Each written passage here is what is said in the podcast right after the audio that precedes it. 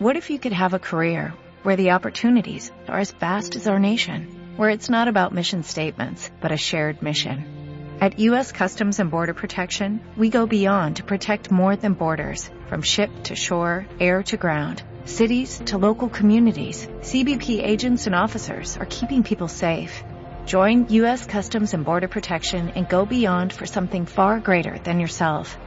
Learn more at cbp.gov/careers.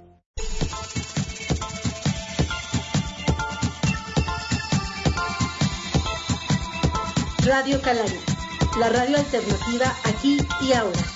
Irreverencia 2.0.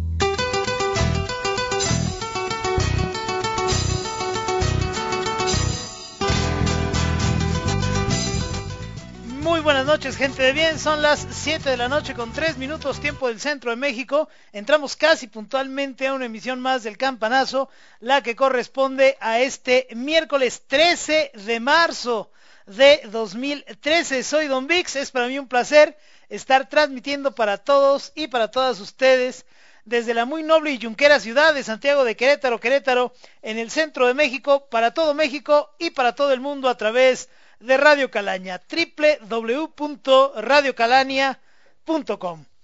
Sean bienvenidos a esta emisión, mucha información muy sabrosa en esta oportunidad, principal y fundamentalmente porque hoy es el día en que se ha elegido al Papa número 266, si no mal recuerdo, de la Iglesia Católica, Apostólica y Romana, es un día pues que ya nada más por ese hecho queda inscrito en la historia de la humanidad.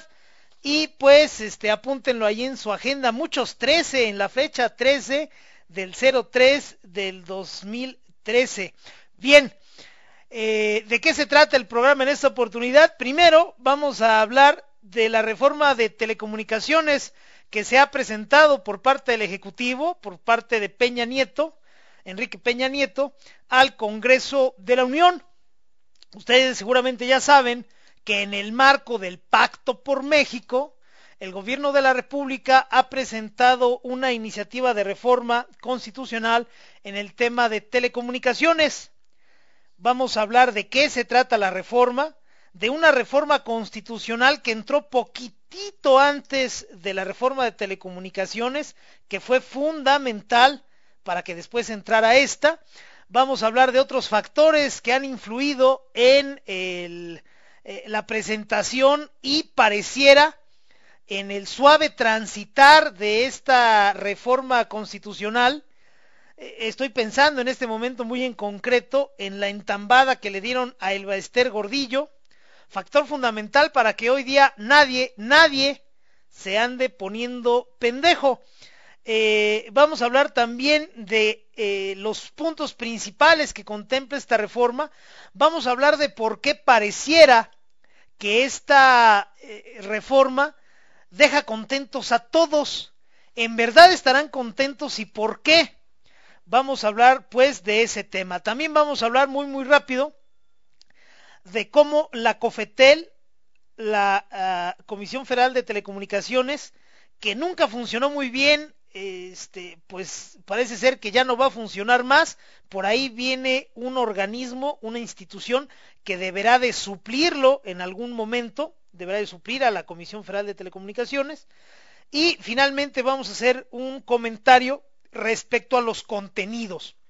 Mucho se habla de que esta reforma que eh, habrá de dotar de tres nuevas cadenas nacionales, dos privadas y una pública, podría desembocar en mejores contenidos. Vamos a hacer una reflexión de cómo, eh, pues, eh, no esperamos, lamentablemente, mejores contenidos derivados de esta reforma, porque no hay reforma que pueda abrirle la puerta a mejores contenidos si antes la audiencia no está preparada para lidiar con esos contenidos. Bien, en la segunda parte del programa vamos a hablar rápidamente del estado que guardan las campañas extraordinarias presidenciales en Venezuela.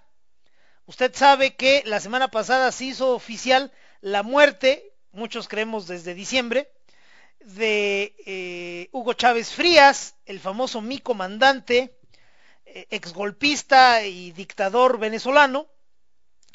Y después de los tres días de duelo, arrancó formalmente la competencia electoral. Durante los tres días de duelo, el único que hizo campaña electoral fue Nicolás Maduro, el sucesor a dedazo de Hugo Chávez Frías, un tipo que está totalmente extraviado, un tipo que anda en otro planeta.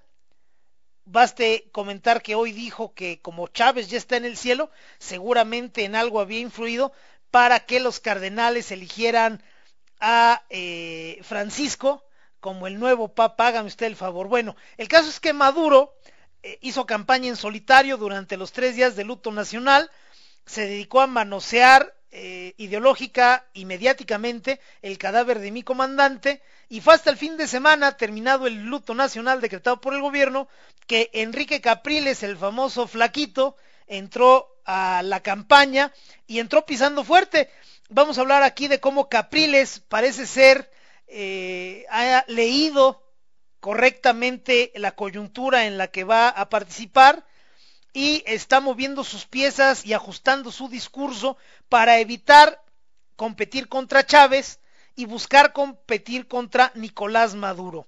Vamos a explicar cómo es este fenómeno y después vamos a aventurar aquí un pronóstico de qué deberá de suceder en la elección del mes que entra. Tristemente no se ve eh, la posibilidad de que gane la oposición. Me parece que el chavismo es más que Chávez y comentaremos aquí las razones de tan funesto pronóstico. Y al final del programa, en la tercera parte, vamos a hablar de la elección del nuevo Papa. Comentaba hace un momento en el saludo que el día de hoy es histórico porque hoy se ha elegido al eh, Papa número 266 de la Iglesia Católica Apostólica y Romana, el argentino Jorge Mario Bergoglio, y lo digo muy despacio para que no se vayan a confundir, Jorge Mario Bergoglio eh, fue elegido eh, Papa después de, si no mal recuerdo, cinco rondas de votación eh, a las 12 del día, tiempo de México, 7 de la noche, de la tarde noche, si no me equivoco, tiempo de Roma. Es, como les digo, argentino, es una persona ya de, edad, de cierta edad, tiene 76 años, carece de un pulmón que perdió por ahí eh, por alguna aflicción que tuvo eh, en tiempos pasados. Es un tipo austerón, es un tipo que ya está siendo señalado como comparsa de la dictadura argentina, es un tipo que se ha enfrentado duramente con los Kirchner, con el otro tipo que se le iba el ojo de vacaciones y con su viuda, cretina. Eh, es un, el nuevo papa es un tipo, parece ser que, que comunica mejor, eh, al menos así lo pudimos apreciar en el momento de su proclamación. No es un ideólogo como Ratzinger, no es un tipo de ideas y, que le gusta estar en su torre de marfil, insisto, como el Papa Ratzinger, sino más bien es un tipo de, labor, de talacha, de, pastoral. Entonces, pues vamos a ver un pontificado muy diferente al de Ratzinger y que quizá, subrayo quizá, pueda parecerse al de Juan Pablo II. Ese será el programa de esta noche, gente de bien, espero que les agrade. En cuanto a la música, y para eh, pues honrar la nacionalidad del nuevo sumo pontífice, nos vamos a ir con música de Soda Stereo, agrupación rockera argentina que es de mis consentidas y siendo el nuevo papa argentino, pues por qué chingados no vamos a poner música de estos señores y de una vez vámonos con la primera canción, es eh, una de sus producciones clásicas, la canción se llama Hombre al agua que lo disfruten. Al término de ella regreso con todas y con todos ustedes. Son las 7 con 11 minutos tiempo del centro de México. Soy Don Vix y regreso.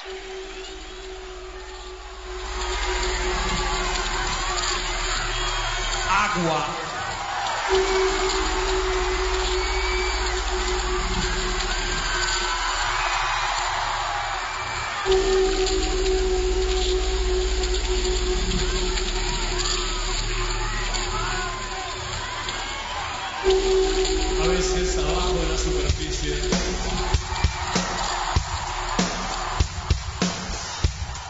A veces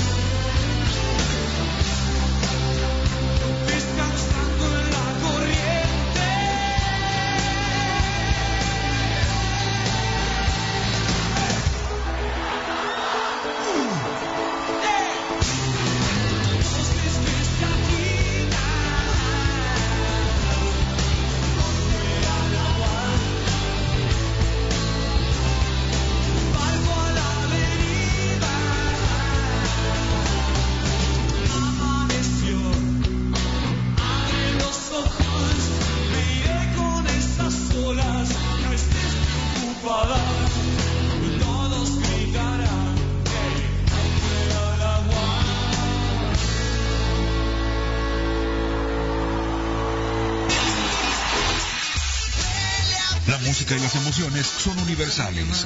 Escucha Emotions con Víctor Ibáñez, el Víctor y Neila Space en Radio Calaña, los miércoles a las 9 de la noche. Estamos haciendo ruido. Conéctate y emocionate. No podemos evitar los cambios. De hecho, hay que darle siempre la bienvenida. Estamos en constante evolución. Soy Animelda y te invito a que me escuches todos los viernes a las 9 de la noche aquí por Radio Calaña.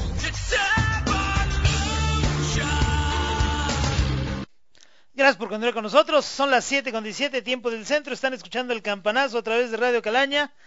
Gracias por estarnos acompañando, gracias por sus comentarios y por el fuego amigo a través de Twitter con una mención a su servidor, arroba Don Vix, o utilizando el hashtag El Campanazo y también a través de el chat de la estación www.radiocalania.com Aprovechen, el día de hoy está en el chat de la estación mi buen amigo JM de la R, estará firmando su autógrafo en los senos de cualquier persona que se le acerque, traiga su marcador para evitar contagios y visítenos en el chat de la estación. Bien, vamos con el primer tema, la reforma de telecomunicaciones que ha presentado el presidente Peña Nieto al Congreso. Eh, durante el fin de semana se anunció que ya estaba lista la reforma de telecomunicaciones, que ahí venía ya la que pobló San Lázaro. Efectivamente, empezando la semana fue presentada al Congreso. Se habría firmado primero en un acto pues más simbólico que legal por parte de eh, los integrantes del Pacto por México, los presidentes de los principales partidos políticos y los coordinadores legislativos de cada partido se reunieron para darle la bendición a la reforma de telecomunicaciones, ya fue a dar al eh, eh, Congreso, ya se aprobó el predictamen, ya saben que pues a nuestros legisladores les encanta mamar rifle, entonces pues son ceremoniosos, hoy se aprobó el predictamen en la Comisión de Puntos Constitucionales, tal y como la envió el presidente Peña. Habíamos dicho aquí desde el 2011 que el PRI regresaría al poder sin tener eh, eh, pues oposición y pues mire nada más, no nos equivocamos, ni en partidos ni en otros poderes el presidente Peña Nieto tiene oposición. Tal y como envió su iniciativa, fue aprobada eh, en la figura de predictamen por la Comisión de Puntos Constitucionales. El día de mañana van a entrar al análisis los integrantes de esta comisión y ahí habrán de presentar sus observaciones. Quiero ver quién es el guapo que se ponga pendejo eh, oponiéndose a la, a la reforma de telecomunicaciones. Básicamente, ¿de qué se trata esta reforma? Contempla la creación de tres nuevas cadenas nacionales, dos privadas y una pública. Esto es, va a haber dos nuevos canales, discúlpeme usted, haga de cuenta como el 2 y el 13 de Televisa y TV Azteca, respectivamente, que deberán de pertenecer a otras empresas diferentes a Televisa y a TV Azteca. Estas dos empresas ya no podrán eh, entrar a la competencia por quedarse con esas dos nuevas cadenas nacionales que serán privadas. La intención es efectivamente generar mayor competencia, evitar mayor concentración eh, eh, de recursos y pues este, dar más juego, no repartir más baraja. Habrá también una cadena nacional pública. Regresan los tiempos de Imevisión. Quiero pensar que en algo ha evolucionado este gobierno y que en algo ha evolucionado también esta sociedad para que no nos repitan la dosis con este pues un refrito de lo que era Inmevisión. Si usted es muy joven, seguramente no recuerda la época en que el gobierno de este país tenía los canales 13 y 7. Pertenecían al gobierno. Eran, así como la CFE y como Pemex, de todos. Eh, y pues no tanto, pero pues valían madre. Sus contenidos eran malones. Había algo de contenidos que eh, compraban en el extranjero que pues bueno, es lo que le daba rating a Imevisión, algunas series por ahí, incluso series animadas, recuerdo en este momento Candy Candy, que fue un clásico, Si usted no sabe de qué eh, le estoy hablando, récele a San Google. Eh, insisto, lo que era material comprado en el exterior, a veces, muchas veces compraba bien Imevisión. Pero los contenidos producidos en el país, pues eran muy lamentables. Salvo algunos chispazos dentro del programa del inmamable Jorge Saldaña y, algún otro este, producción que se me escapa en este momento, generalmente los contenidos de Imevisión eran pésimos. Su programación, el, el, manejo, la gestión de la programación estaba hecha con las malditas patas. Estaba usted, niño de 7 u 8 años, viendo sus caricaturas y de repente le cortaban mm, el programa para meterle 10 o 12 minutos de los inmamables eh, partidos políticos, así se llamaban las cápsulas donde aparecía generalmente un diputado del PPS o alguno de esos partidos nebulosos soltando el rollo que no lo dejaban soltar en la Cámara. O este aparecía la señora Marusha Vilalta, eh, eh, una institución en la cultura, pero que transmitía muy mal. Salía a cuadro en algunas cápsulas eh, literarias comentando obras con una voz cansina y rasposa mientras se chingaba de dos a tres cigarros.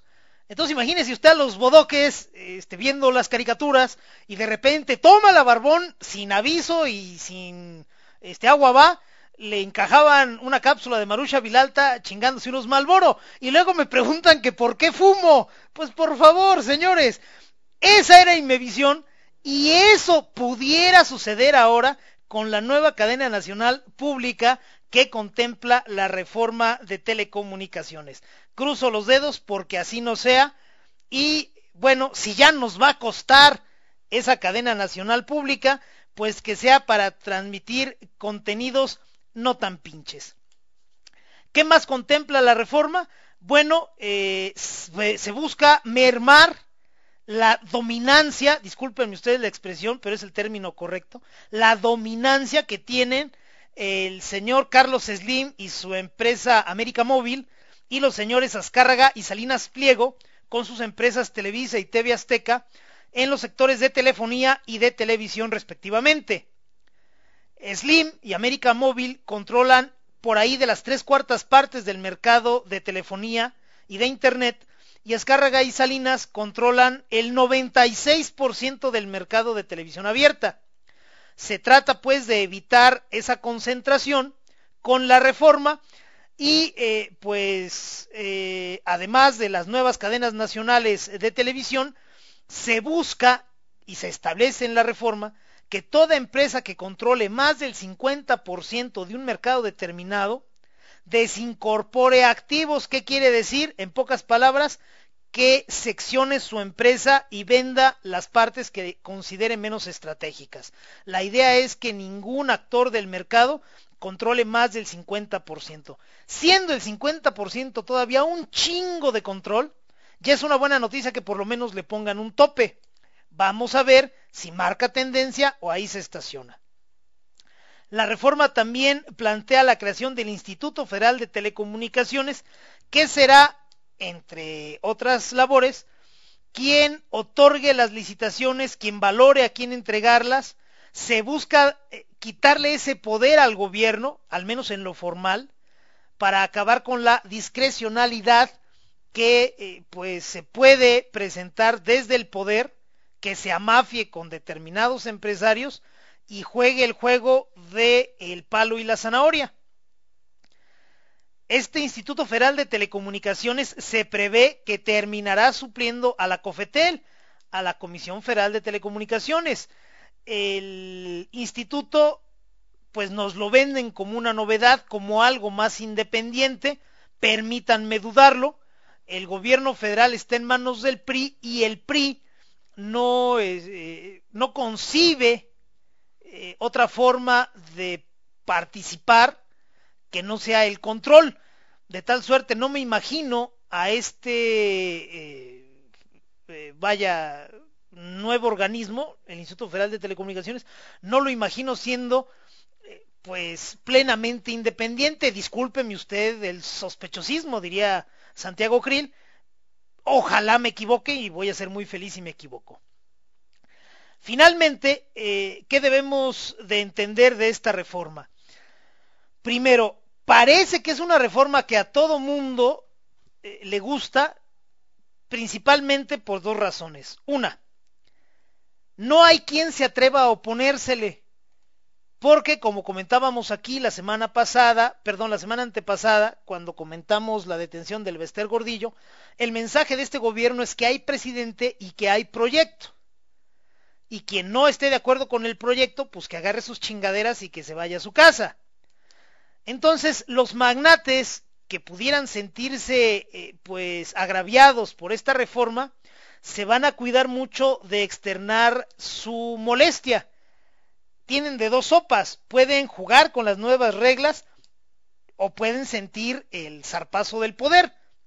No son pendejos, no tienen lo que tienen por ser tarugos, entonces han calibrado bien la coyuntura a la que se enfrentan. Segunda razón por la que parece que todo el mundo está de acuerdo con esta reforma es porque esos magnates, Slim, Azcárraga y Salinas, al mismo tiempo que van a recibir competencia en los mercados que han controlado históricamente, van a poder entrar también a competir a otros mercados. Esto es, Slim va a tener que abrir su, eh, pues, eh, el mercado que tiene súper controlado de telefonía e internet, pero al mismo tiempo va a poder ingresar al mercado de la televisión. Y Azcárraga y Salinas que controlan juntos el 96% de la televisión, tendrán que admitir a otros eh, participantes, desde luego contando a Slim, pero también podrán entrar al mercado de la telefonía. Quizás si lo vamos a, pesos y centavos, sea más atractivo entrar al mercado de telefonía e Internet que al de televisión. Algún estudio por ahí de la OCDE considera el mercado de la telefonía e Internet para México en 40 mil millones de dólares y el de la televisión en 5 mil millones. Nada más la octava parte del de telefonía e internet. Como sea, esos grandes consorcios que van a perder su nicho exclusivo van a poder darle una muy buena eh, mordida a los nichos que otros tenían en exclusiva. Sí pierden, pero al mismo tiempo se abre la puerta para que ganen mucho más de lo que están perdiendo. Concretamente, el ingeniero Carlos Slim ya tiene listo, pues desde hace dos o tres años, todo para empezar a transmitir en televisión abierta, tiene estudios, tiene comentaristas, tiene una estructura noticiosa, tiene ya listo un, un, una serie de estudios televisivos, así que en cuanto le digan que puede, el señor al día siguiente puede ya eh, ofrecer, puede salir a vender espacios publicitarios porque tiene ya toda la infraestructura para empezar a transmitir. Vamos a ver qué sucede. Para nosotros como sociedad, para nosotros como individuos, no me parece que podamos esperar en automático mejores contenidos. Leo recurrentemente que, pues, todo el mundo dice que qué bueno que ya hay más, este, eh, competencia y qué bueno que ya va a haber hartos canales. Bueno, eh, nuevamente voy a ser eh, muy limitado en mi entusiasmo. Cuando Imevisión fue vendida al grupo de Ricardo Salinas Pliego, hubo quien creyó que efectivamente la oferta de contenidos de la nueva empresa, que después se conocería como TV Azteca, sería diferente a lo que presentaba Televisa. Y no, en la mayoría de los casos fue idéntica y en las pocas excepciones fue incluso de menor calidad. ¿Esto a qué se debe y a qué se deberá en el futuro? A que la calidad de los contenidos, el perfil, eh, la profundidad de los contenidos que se presentan en los medios dependen de la audiencia. Si esta sociedad mayoritariamente consume contenidos que son porquería, pues las empresas que viven de ello no se van a arriesgar a generar mejores contenidos, entendido mejores como más profundos, eh, sobre temas más relevantes. Los que viven de eso van a la segura, porque así son los negocios. Tú no le andas haciendo al mago. Si ya sabes que tu mercado quiere A, pues le entregas A.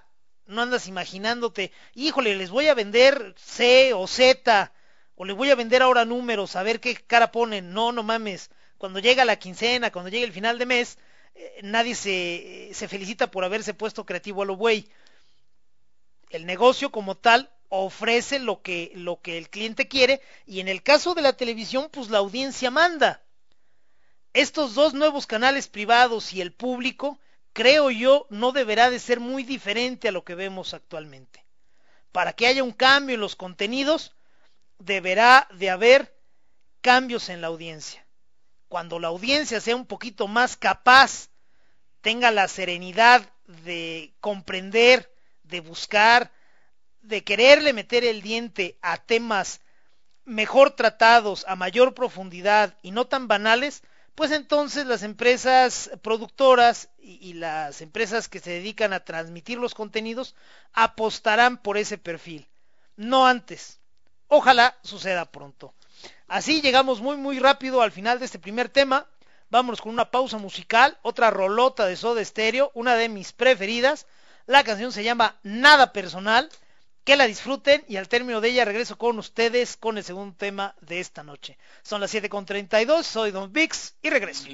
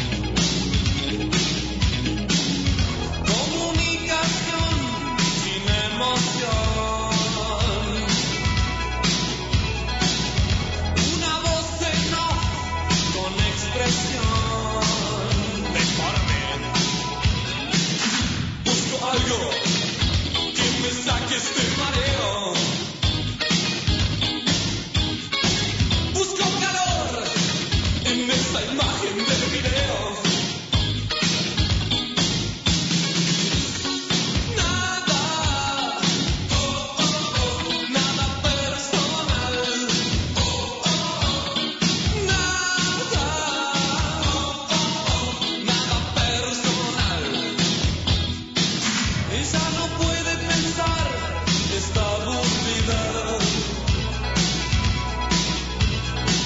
De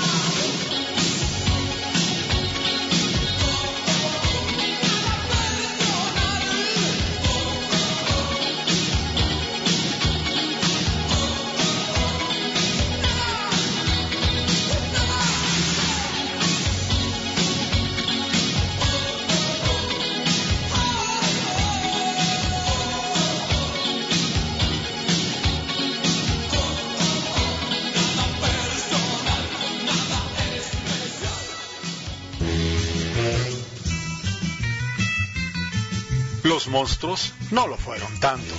Les faltaba perspectiva. Descubre qué pasaba en esta y todas las épocas en Memorabilia.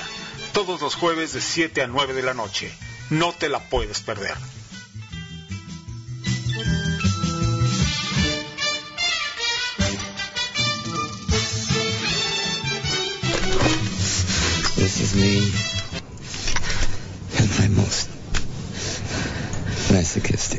Masochistic.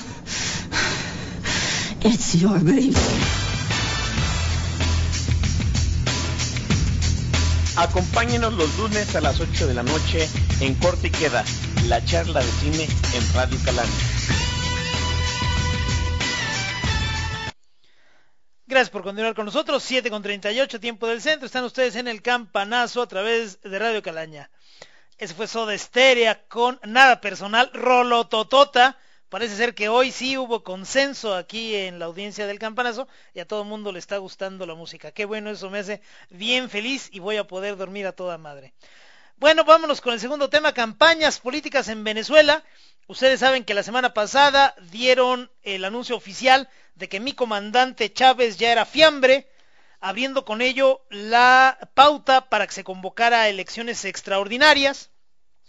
Se decretaron desde luego tres días de luto nacional para que el único que pudiera hacer campaña fuera Nicolás Maduro, el cual impúdicamente se ha colgado, ¿por qué no decirlo así?, de los purititos huevos del cadáver de mi comandante para desde ahí hacer su campaña política tiene muy poco más con qué hacer campaña política Maduro, entonces tiene que recurrir a la momia literalmente de mi comandante Hugo Chávez. Al término del duelo nacional, el flaco Capriles, Enrique Capriles Radonsky, si no mal recuerdo su nombre, eh, pues salió del silencio, rompió el silencio y llegó tumbando caña.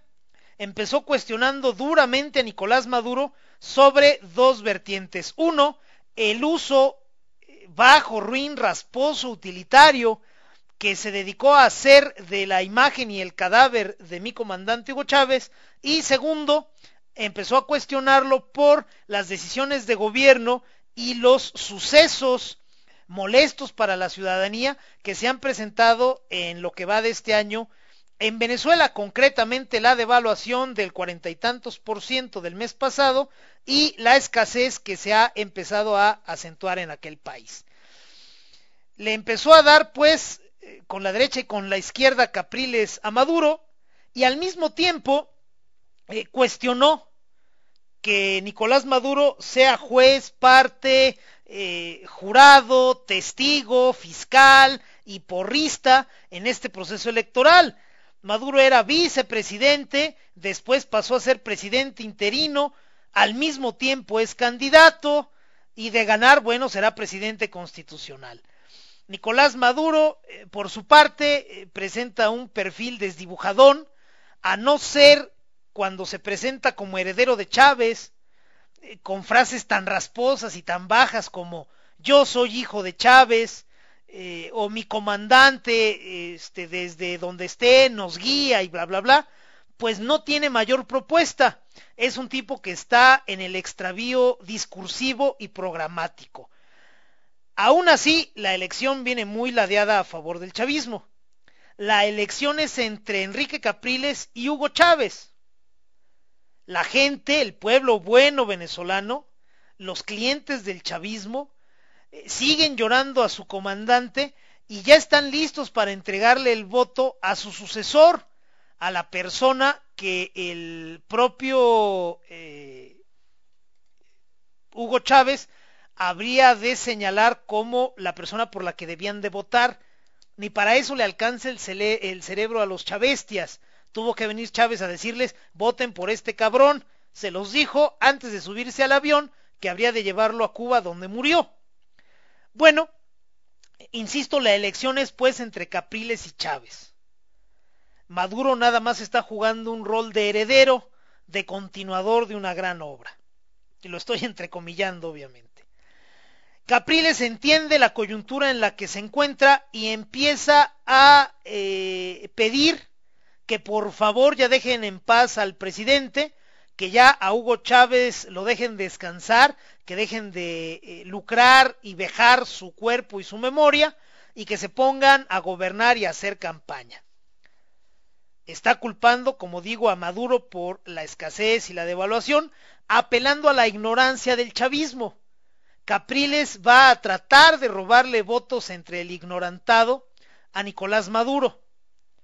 ¿Por qué digo esto? Bueno, porque solo un ignorante eh, podría atribuirle a Nicolás Maduro la devaluación y la escasez. Ambos fenómenos son consecuencias de la política económica del modelo de gestión planteado por Hugo Chávez, no de ayer, ni del año pasado, ni de hace dos años, sino de, desde 1999. Pero bueno, a lo mejor alcanza a ordeñar algunos votos el señor Capriles con esa estrategia. Capriles entiende que la gente que vota por él es la más sofisticada del electorado eh, chavista, o al menos la mayoría de la gente que vota por Capriles es la más sofisticada de la sociedad venezolana, discúlpeme usted, no de la sociedad chavista, y entiende que, bueno, esos votos no se los va a poder quitar Maduro ni en un millón de años, y empieza a escarbar, a hacer labor de escauteo entre la clientela electoral del chavismo para ver si logra traerse algunos, a ver si logra poner en contra de Nicolás Maduro a su base electoral, señalándolo como incapaz, como un tipo que no está a la altura de lo que había hecho Hugo Chávez. El mensaje de Capriles, pues, es Maduro no es Chávez. Vamos a ver cómo para qué le alcanza. El señor eh, Maduro, pues ya lo hemos visto en las declaraciones, es un tipo que está pues perdido y se va a tener a la inercia del chavismo, al recuerdo de Chávez y a que la gente apueste a continuar ese modelo, a que crean que, que, el chavismo camina solito, independientemente de que haya un pendejo al frente del gobierno. Bueno, ¿cuál es el escenario que su servidor ve para esta elección? A mí me parece que Capriles lleva las de perder, aun cuando pueda convertir a Maduro en culpable de la devaluación y del desabasto, y, que logre robarle votos, y también a pesar de que logre bajar del ring electoral a mi comandante y convierte en el imaginario eh, electoral a Nicolás Maduro como su rival, creo que Capriles lleva las de perder. La elección es en un mes. Es difícil ir contra toda la maquinaria chavista. El chavismo arrasó en las anteriores elecciones, las elecciones del año pasado. Se cuestiona que fue eh, inequitativa, se ha hablado incluso de fraude, no he visto pruebas, no he visto una sola prueba de fraude en la elección venezolana, la sigo esperando. Me queda claro que el modelo es totalmente inequitativo, eso ni quien lo dude, pero pues dentro de su inequidad es legal y contra eso es muy difícil remar. El chavismo, creo yo, es algo más que simplemente mi comandante Chávez. El chavismo tiene estructura, tiene recursos, trae la inercia, tiene redes, tiene promotores a ras de pasto. El chavismo tiene 14 años de gozar cabal salud en Venezuela. Creo yo que todavía no está listo para darle eh, un, una estocada que lo mate. Entonces creo yo que el oficialismo va a ganar. Vamos a leer hasta el cansancio que Hugo Chávez es el nuevo Cid campeador, que ganó la última batalla ya estando muerto y la puta madre. Pero creo que el esfuerzo realizado por Capriles y su electorado no va a ser en balde. Va a fructificar para la siguiente elección cuando sea que ésta se presente. El modelo eh, de gestión venezolano, tal y como lo concibió Chávez, ya no da para mucho más. Si en el mercado negro eh, el dólar está a 18 bolívares duros y la paridad oficial es de solo 6 bolívares duros por cada dólar, pues quiere decir que el madrazo económico que viene es mayúsculo y le va a tronar al siguiente presidente. Casi prefiero que le truene a Nicolás Maduro. Casi prefiero que se culpe a Maduro por algo que de cualquier forma gestó Chávez a que le truene a Enrique Capriles. ¿Qué va a suceder cuando la gran eh, burbuja sobrecalentada de la economía venezolana truene? las bases del chavismo se van a poner de un mírame y no me toques. ¿Por qué? Bueno, pues porque están acostumbradas al subsidio, al regalo. Eh, esas grandes cifras que han presumido los chavistas, donde la pobreza se redujo de un cuarenta y algo a un veintitantos por ciento, bueno, ese diferencial de gente que ya no es pobre eh, ha salido de esa condición con base en regalos y subsidios. Cuando esos regalos y subsidios cesen, se van a poner encabronados y la bomba le va a tronar a Nicolás Maduro y por extensión al chavismo en su estructura. Y para la siguiente elección, creo yo, el esfuerzo que realicen para esta Capriles y su gente deberá de rendirles mejores frutos. Habrá que apostarle pues al futuro en Venezuela. Sí creo que la pesadilla está por terminar, pero no tan pronto como en la siguiente elección. Perdón, pero pues es lo que yo veo. Así terminamos bien, bien rápido este segundo punto del programa de hoy. Vámonos a otra pausa, la última pausa musical de esta noche, y regreso al término de ella con ustedes para hablar de Francisco, el nuevo pontífice de la Iglesia Católica. Vámonos con vitaminas de soda estéreo, que la disfruten, soy Don Vix y regreso.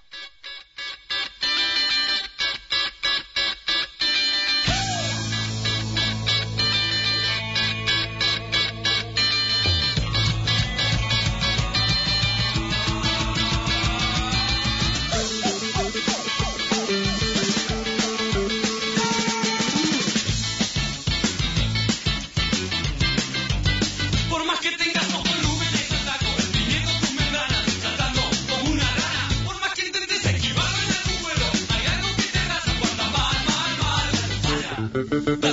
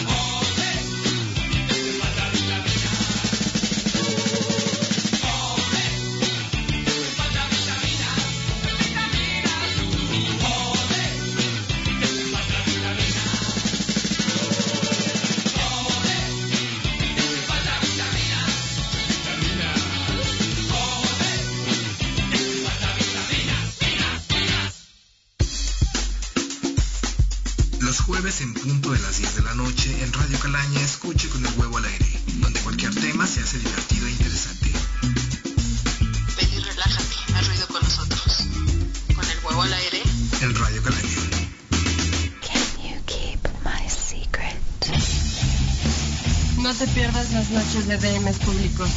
Todos los viernes en punto de las 8. Solo por Radio Calaña. Kaidi guardará tus secretos. Nah.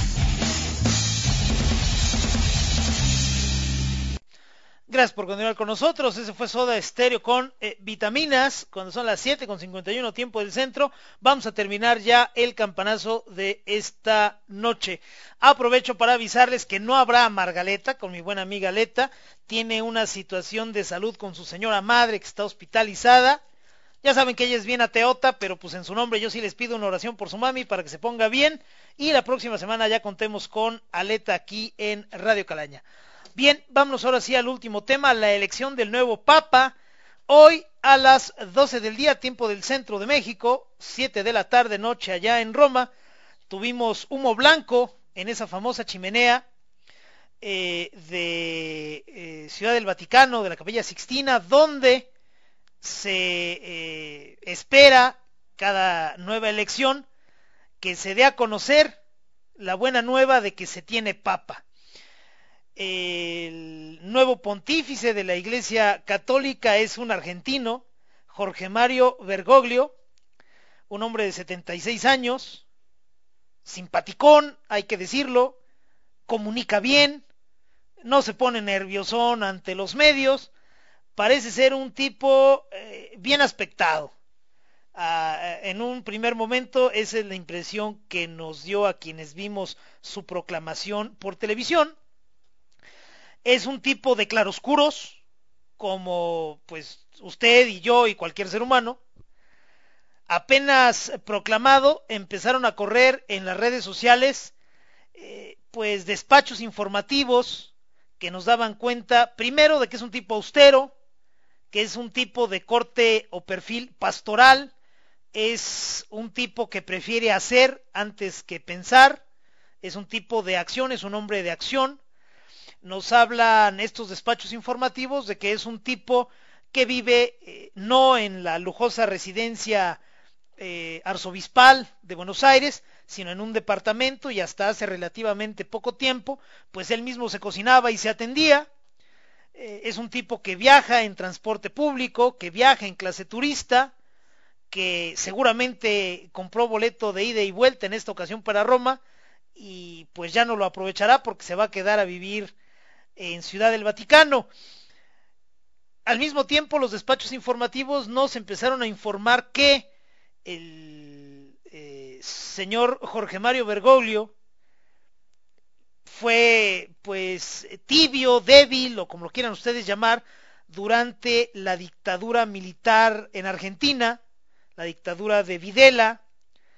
Eh, en aquel tiempo era el superior de los jesuitas ahí en Argentina y había un par de sacerdotes jesuitas pues perseguidos por el gobierno y al parecer la iglesia y en lo personal Bergoglio no defendieron a esos sacerdotes tan fuertemente o tan decididamente como algunos hubieran querido y pues los levantó la policía. Entiendo yo que tiempo después los regresó, vayan ustedes a saber qué tan averiados, pero el punto es que se señala a Jorge Mario Bergoglio como débil o como tibio ante la dictadura. Evidentemente, el punto a destacar en la elección del nuevo Papa de la Iglesia Católica es, además de su perfil, la orden religiosa a la que pertenece y el nombre que ha tomado. Jorge Mario Bergoglio será conocido a partir de hoy como Francisco. Es el primer papa que tiene el nombre de el Santo de Asís. Los entendidos de este tema han señalado que es en referencia a Francisco de Asís que ha elegido este nombre el Papa Bergoglio. También hay que decir que es jesuita. Los eh, jesuitas, quizá usted lo sepa, son considerados los niños terribles de la Iglesia Católica. Son tipos capaces, son tipos que no le sacan al dominio de las ciencias, pero también son muy rezongones, son cuestionadores, son personas incómodas para la propia Iglesia. Al mismo tiempo, también son señalados como los más obedientes religiosos al Papa. No hay una orden que se considere más alineada a la figura papal que la compañía de Jesús, esto es los jesuitas.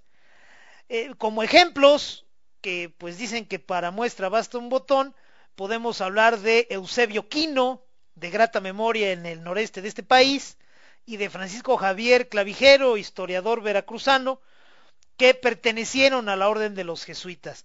Para decirlo eh, puntualmente, incluso los detractores de la Iglesia Católica llegan a simpatizar con los jesuitas. Eh, si se me permite la figura, son marranos pero no tan trompudos. Es notable que sean los jesuitas quienes eh, van a tener eh, esa representación porque el Papa pertenece a la orden, porque bueno, insisto, son los niños terribles de la Iglesia Católica son grandes comunicadores, el rol que juegan al interior de la iglesia es justamente ese y el de profesores. Eh, tienen escuelas, tienen medios de comunicación, son una orden que eh, no se espanta de la modernidad, no se espanta del debate. Esa pudiera ser una buena noticia. Este señor Bergoglio, Francisco, que no Francisco I, como muchos empezamos a decirlo, tendrá que venir un segundo Francisco y un tercero para hacer la aclaración con ellos. Este papa es, eh, pues como la telenovela, ¿no? Simplemente Francisco. Es un tipo de pastoral, es un tipo de labor eh, con la feligresía, no es como el Papa Ratzinger un ideólogo, no es un tipo que se haya destacado en el pasado por ser un gran generador de ideas, un gran generador de conceptos, eh, un intelectual destacado, no. Este señor ha destacado precisamente por lo contrario, por actuar, por ir a meterse a las villamiserias, a las favelas, por estar en contacto con su grey. No es un reformador, ojo, no en el sentido en que los progres quisieran verlo. No es un tipo que vaya a salir a eh, este, admitir los matrimonios entre personas del mismo sexo.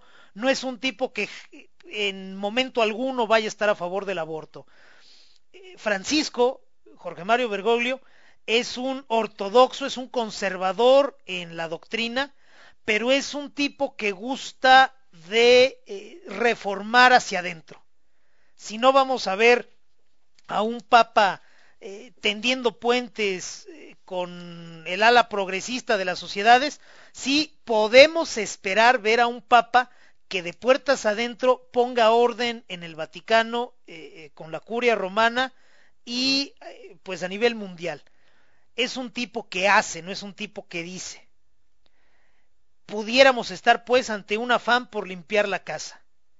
Esto tiene sentido si atendemos a las noticias, a los trascendidos, que nos hablan de un informe que habrían entregado tres cardenales a la hora Papa emérito Benedicto XVI, donde le planteaban una situación terrible, una lucha de poder bárbara ahí en el Vaticano, y que habría sido lo que orilló a el Papa Ratzinger a renunciar. Si efectivamente es una situación de ese calibre, bueno, la elección de Jorge Mario Bergoglio nos viene bien, y digo nos viene bien como humanidad, yo soy un católico muy tibio, habría que decir incluso que ya no soy católico, pero eh, como humanidad, como hispanohablante, como individuo que conoce a muchos católicos y a la gran mayoría los aprecio, me parece que la elección de Bergoglio nos viene bien. No veremos grandes cambios, no veremos poses eh, pues para granjearse simpatías de sectores históricamente opuestos a la iglesia, pero quizá, solo quizá, sí veamos un esfuerzo serio por limpiar la casa. Como colofón habrá que decir que por su edad y por su situación de salud, el actual Papa Francisco no tiene un pulmón, pudiéramos descartar por completo el pretexto o la razón oficial de la renuncia del Papa Ratzinger. Lo dijimos aquí cuando Benedicto XVI renunció, los papas no renuncian por temas de salud, los papas no eh, se van a su casa porque ya están cansados, como dijo Juan Pablo II, los papas no se bajan de la cruz por un tema eh, pues de salud o de comodidad el nuevo pontífice, Francisco, es un tipo ya mayor, es un tipo mermado en su capacidad, pues simple y sencillamente le falta un pulmón, pero aún así ahí está, recién electo.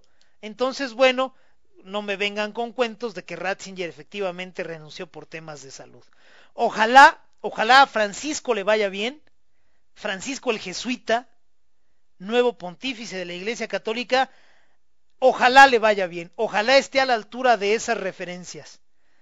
La orden religiosa a la que pertenece y el santo al que pretende evocar son referencias chidísimas para mí como católico no practicante o como excatólico, de tal suerte que me permite tener esperanza. Su perfil, desde luego, también me permite creer que será un papa renovador. Vamos a ver si puede, y de ser así, lo voy a celebrar como el más entusiasta de los católicos. Así llegamos al final del programa de hoy, gente de bien. Les agradezco como siempre el favor de su audiencia y de su asistencia. Los invito a que me acompañen nuevamente el próximo miércoles en punto de las 7 de la noche, siempre tiempo del centro de México, aquí en el campanazo a través de Radio Calaña. A continuación se quedan con la mejor selección musical. A las 9 de la noche llegan el Jictor y Neila Space con Emotions. Y al término de ese programa, a las 10 de la noche, llega mi buena amiga de Sky G con DMs Públicos. Quédense aquí en Radio Calania. Los dejo con una última rola de Soda Stereo, quizá la más famosa, quizá la más pedida. La canción se llama Persiana Americana. Que les ayude a echar desmadre esta y todas las noches. Gracias. Hasta la próxima.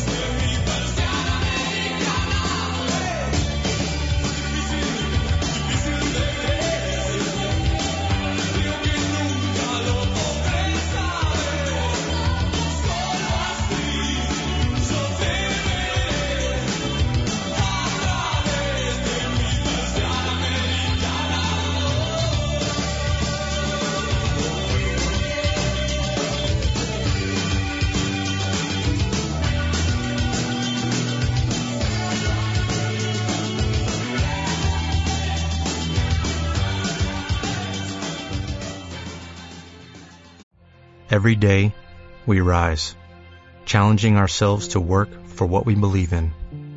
At U.S. Border Patrol, protecting our borders is more than a job. It's a calling. Agents answer the call, working together to keep our country and communities safe.